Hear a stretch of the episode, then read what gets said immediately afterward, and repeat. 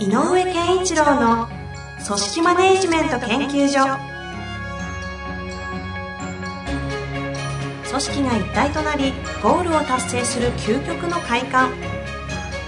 上場企業から中小企業まで延べ200社以上の支援を行った井上健一郎が組織人に関するあらゆる問題を分かりやすく解説します。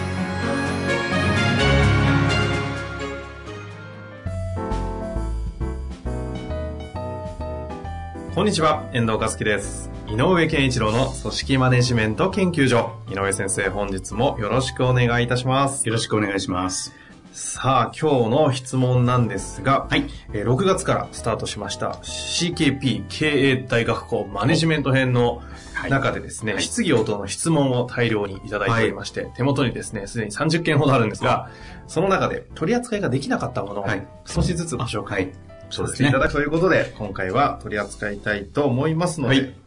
早速質問でよろしいですかね？はい。その時のテーマは、強い組織と弱い組織の違い、うんこれからのリーダー像とは？というテーマで、はいはい井上先生ね、はいご登壇されたようですが、その中の質問です。クリエイター集団の会社のため、我が強いスタッフが多い。プロジェクトが交互に違うので、会社としてのまとまりがない。うん。我の強いクリエイターがみんなバラバラの仕事をしている会社を一つにまとめるにはどうしていけばよいのでしょうか、うん。SM ?SME ではどうやってまとめていたのかが知りたいです。はい。これあの SME というのは、私が前に言ったね、ソニーミュージジックエンターテインメントの略称ですね。まさにね、クリエイター集団の会社ですから。はい。さあさあさあ。はい。えっ、と、まあ、この強い組織の、とはどんなものかと。で、それにおけるリーダーシップってな、リーダーの役割は何かなっていう話をした回で、まあ、組織マネジメントのスタートとして話しました。で、まあ、強い組織を、えー簡単な言葉で表すとというので、えー私はまとめ、まとまる力があることと、しなやかさがあることという、この二つの言葉で表しました。で、何かっていうと、やっぱりこう、しっかりとやらなきゃいけないことが確実にやるっていう、そのまとまりの良さとか、うん結集力とか、そういうのは絶対組織として必要だし、でも変化に対応できないのは強い組織ではないので、そういう変化に対応できるしなやかさが必要ですよね。なんか思考としなやかさみたいなのかな。っていうのは、あの、すごくやっぱり大事ですということで、この二つのキーワードでお話をさせていただいたんですけれど、はい。えっ、と、例えば、ソニーミュージックなんかでもそうでした。でね、あああいうクリエイティブ、エンタメだからではないと思うんだけど、えっ、と、やっぱ思考性の、んを対象とするクリエイティブって、えっ、と、要するに、えっ、と、99人が反対しても1人が大すごく、えっ、と、深く、もそのものに、プロダクツとかそのものに対して、えー愛情があり、深くこだわりがあるっていうことはすごく大事なことで、うんうん。あの、多数決の世界じゃないのよね。なんかこう、8割のうん。多数決よりも一人の圧倒的なエネルギーが重要だと。そう。だから、例えば、お楽曲聴かせても、あ、いいね、なうん、いいんじゃない？っていう、ほとんど10人に聞かせたらみんなが、お、いいじゃない、この楽曲とかって言われるより、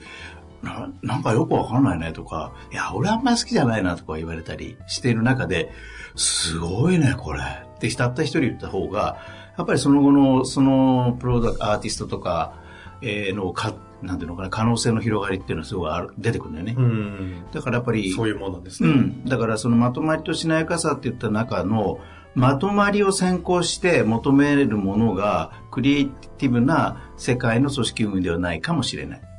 結果まとまんなきゃいけないんだけど。うんうんでもそのまとまるって何かって言ったら、その子が、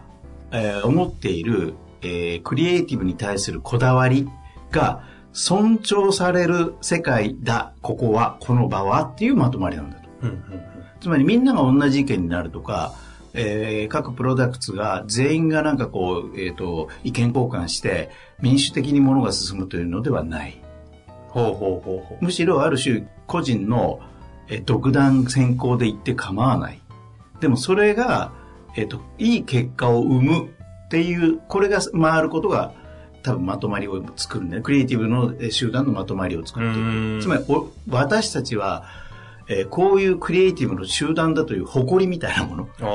これはまとまりを生むんだと思うんだよね。じゃあ中のうん。A さん、B さん、C さんはうん、それぞれの個性や感性に全然俺の方がいけてると思ってたとしても、構わない。その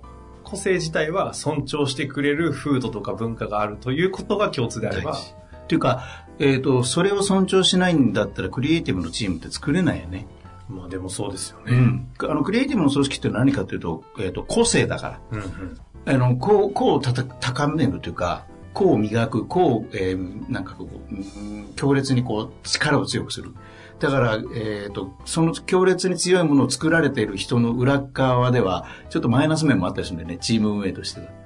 でも、やっぱり、こう尊重するっていうのはすごく大事で。で、えっ、と、クリエイターなので、クリエイティブに対してのエゴとかは、別にマイナスに出ないと思う。うんうんうん。あのーそれをちゃんと尊重すれば。抑えちゃうとマイナスが出てくる、逆に。なので、えっ、と、どんどんどんどん発揮させればよくて、まあ、この回でも言ったんだけど、共通の、えっ、と、クリエイティブ集団の、えっ、とね、まあ、ちょっとこれは名前は言えませんが、私ある人間が、えっ、と、著名な、えっ、と、デザイナーさんの事務所でちょっと2年間ほどお仕事をね、させてもらった人がいて、近い知人に。井上さんご自身が？うんうん。の僕がじゃなくて、僕の知ってる人があ知ってる人がで、その、やっぱりすばら、あの、さすがに、その、えっ、と、日本でも一流に入る人なので、すごいと言っていた、その人は。あの、こだわりとか、あの、徹底度とか、やっぱりすごいとは言っていた。なので、何かっていうと、えっ、と、そういう、あの、組織運営で、えっ、と、あの、意識した方がいいのは、えー基準を高める。つまり OK の基準を下げない。うん。だから個人に委ねるから個人の判断でいいっていうものじゃない。ももっと高いレベルを目指そうみたいな、うんうん。えっ、と、緩めない感じかな。うん、なんか、クリエイターだからね。そこの基準ってう、ん。個の個性を生かすと、なんかこう、基準、え、それは妥協してんじゃなくて個性なんだっていう、このうん。共通の基準が持てなそうなこのあたりは。そう。なので僕はよく言う、本当にそれでいいのって問いかけがあること。う。ん。で、それは、本当にそれでいいのという問いかけは、自分自身に対して、この基準で俺は OK なのかということを自問するための問いかけ。うんうん。だから本当にそれでいいのって時に、誰も判断できないわけだよね。だから本当にそれでいいのって言われた時に、ふっと、んんって止まるんであれば、自分でももっともう少しレベルを、うん高いレベルをイメージの中に持ってるってことだよね。はいはいはい。だから、本当にそれでいいのって言われたら、ちょっと一個ししようという考え方になるでしょ。だからそういう、そういう文化。マネジメントする側としては、その、うんって詰まった感じをちゃんとこう読み取れるようには見とかなきゃいけないんですかね。うん。で、それを繰り返し言っていると、まあ、この、この時の、あの、経営大学校の、えー中でも言ったんだけど、やっぱりそういうリーダーの口癖の一つとしては、本当にそれでいいのっていうの大事ですよと。うんあともう一個なんか、お面白いっていう言葉ね。面白いねって面白がったりとか、え、それって面白いのって聞いたりとか、面白さとか、それから、えーっと、まん、自分で OK を出すという基準。つまりクリエイティブってどこまでもご、えー、と自分でもうこれでいいよっていうのって実は止めどもないのよね。うんうん。これでいいってないのよ。あの、例えばスペックではないから。はいはいはい。どこまで追求してこの結論に至ったかというのがクリエイティブの、だから自分をいかに投じ込んだかみたいなことでしか実はないので、うんうんその、それは誰かが、ちょっとこんなもんじゃないんじゃないのっていうのは、あの、誰か、そのクライアントとか世の中が判断することはあっても、こうやってクリエイティブをやってる会社の中だけで、スタッフ間ではあまり相手がやってることはもう、もっとそれ、ももっとできるんじゃないですかってい言え、言いにくい環境でもあるね。うんうんそれぞれがそういう立場で。だったら、やっぱり自分を自答する。自分でこれでいいのかっていうふうに確認する、えーような、えー文化が作られているのがいいので、うん。で、ソニーミュージックの場合でも、あの、面白いのかとか、あこれでいいのとかっていうのは盛んに言葉としてはあったし、で、あくまでも、あくまでも、まずは自分の結論っていうのをそれぞれに対して認めるというのが高かったので。ううんん。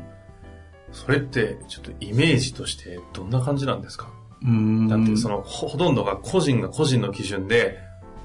自分の中に自問自答しながら、本気で全力で向き合い続けながらプロダクトアウトしていくわけですよね。それをうん。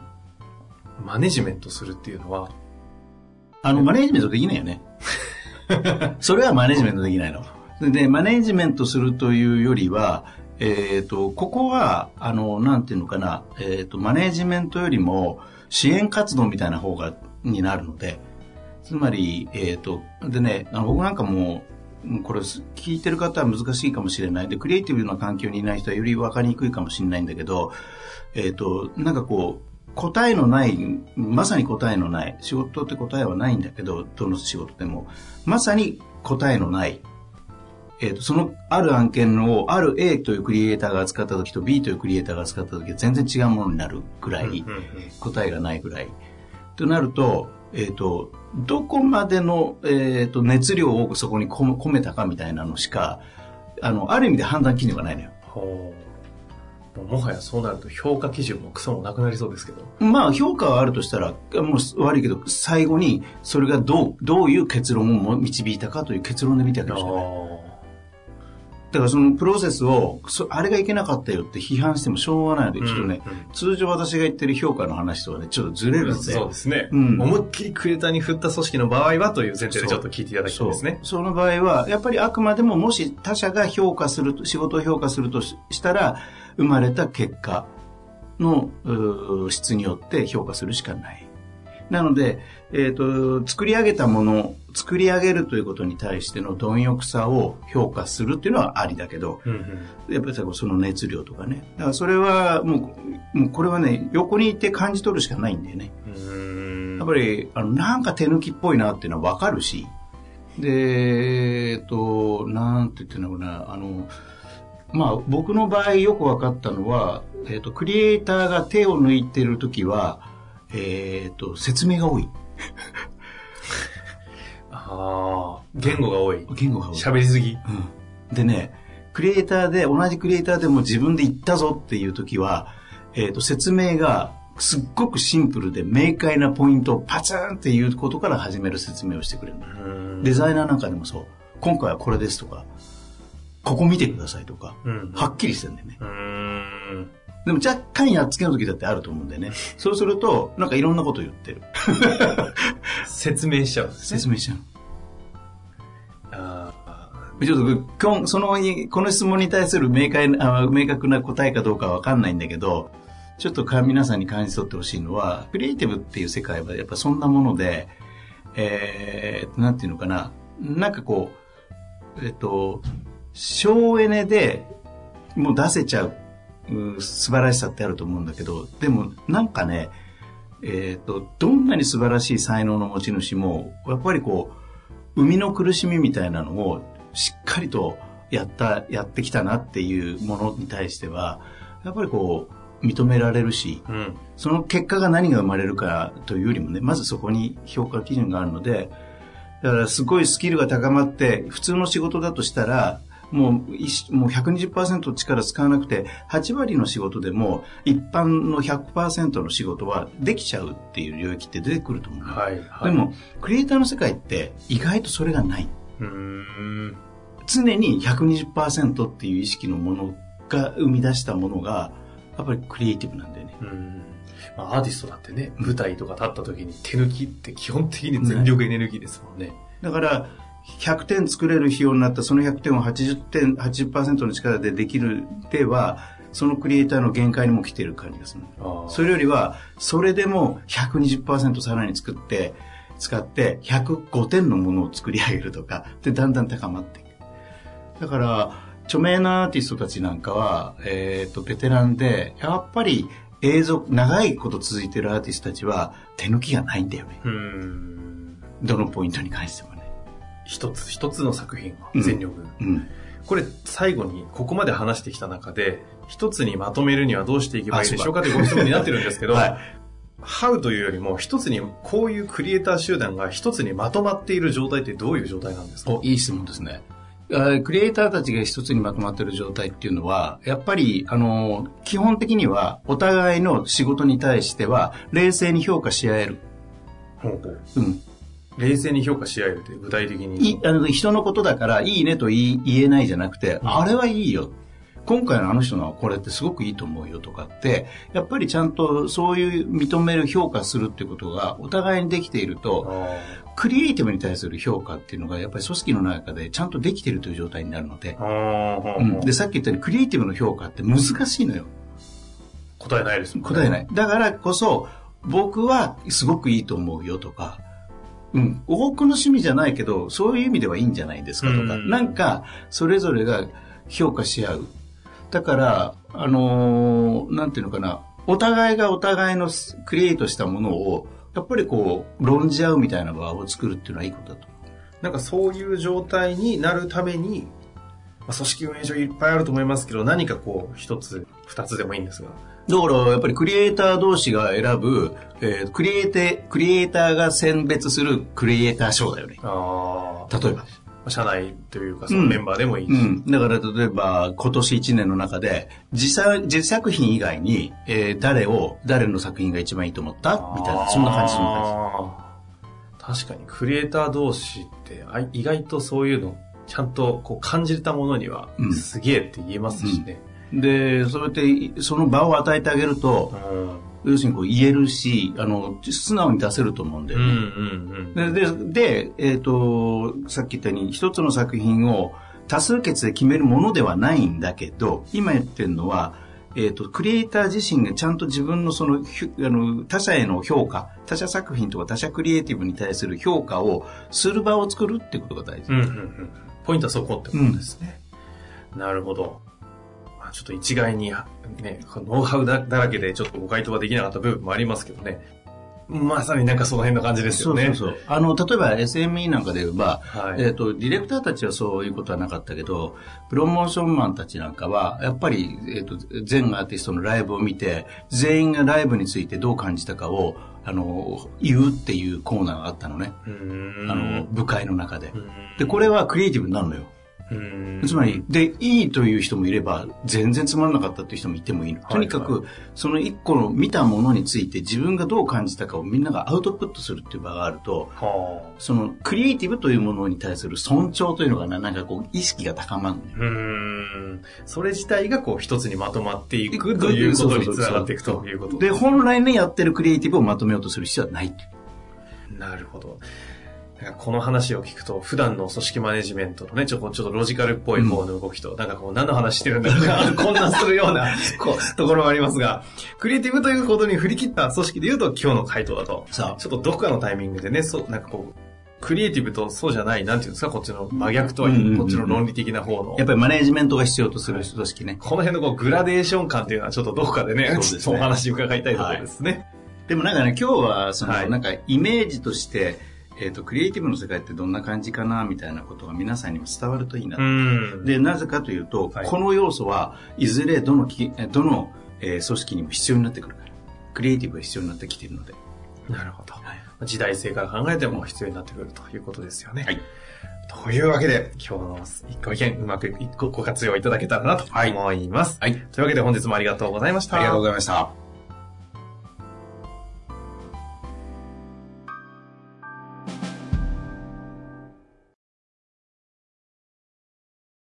本日の番組はいかがでしたか？番組では井上健一郎への質問を受け付けております。ウェブ検索で人事明快と入力し、検索結果に出てくるオフィシャルウェブサイトにアクセス。その中のポッドキャストのバナーから質問フォームにご入力ください。また、オフィシャルウェブサイトでは無料メルマガや無料動画も配信中です。ぜひ遊びに来てくださいね。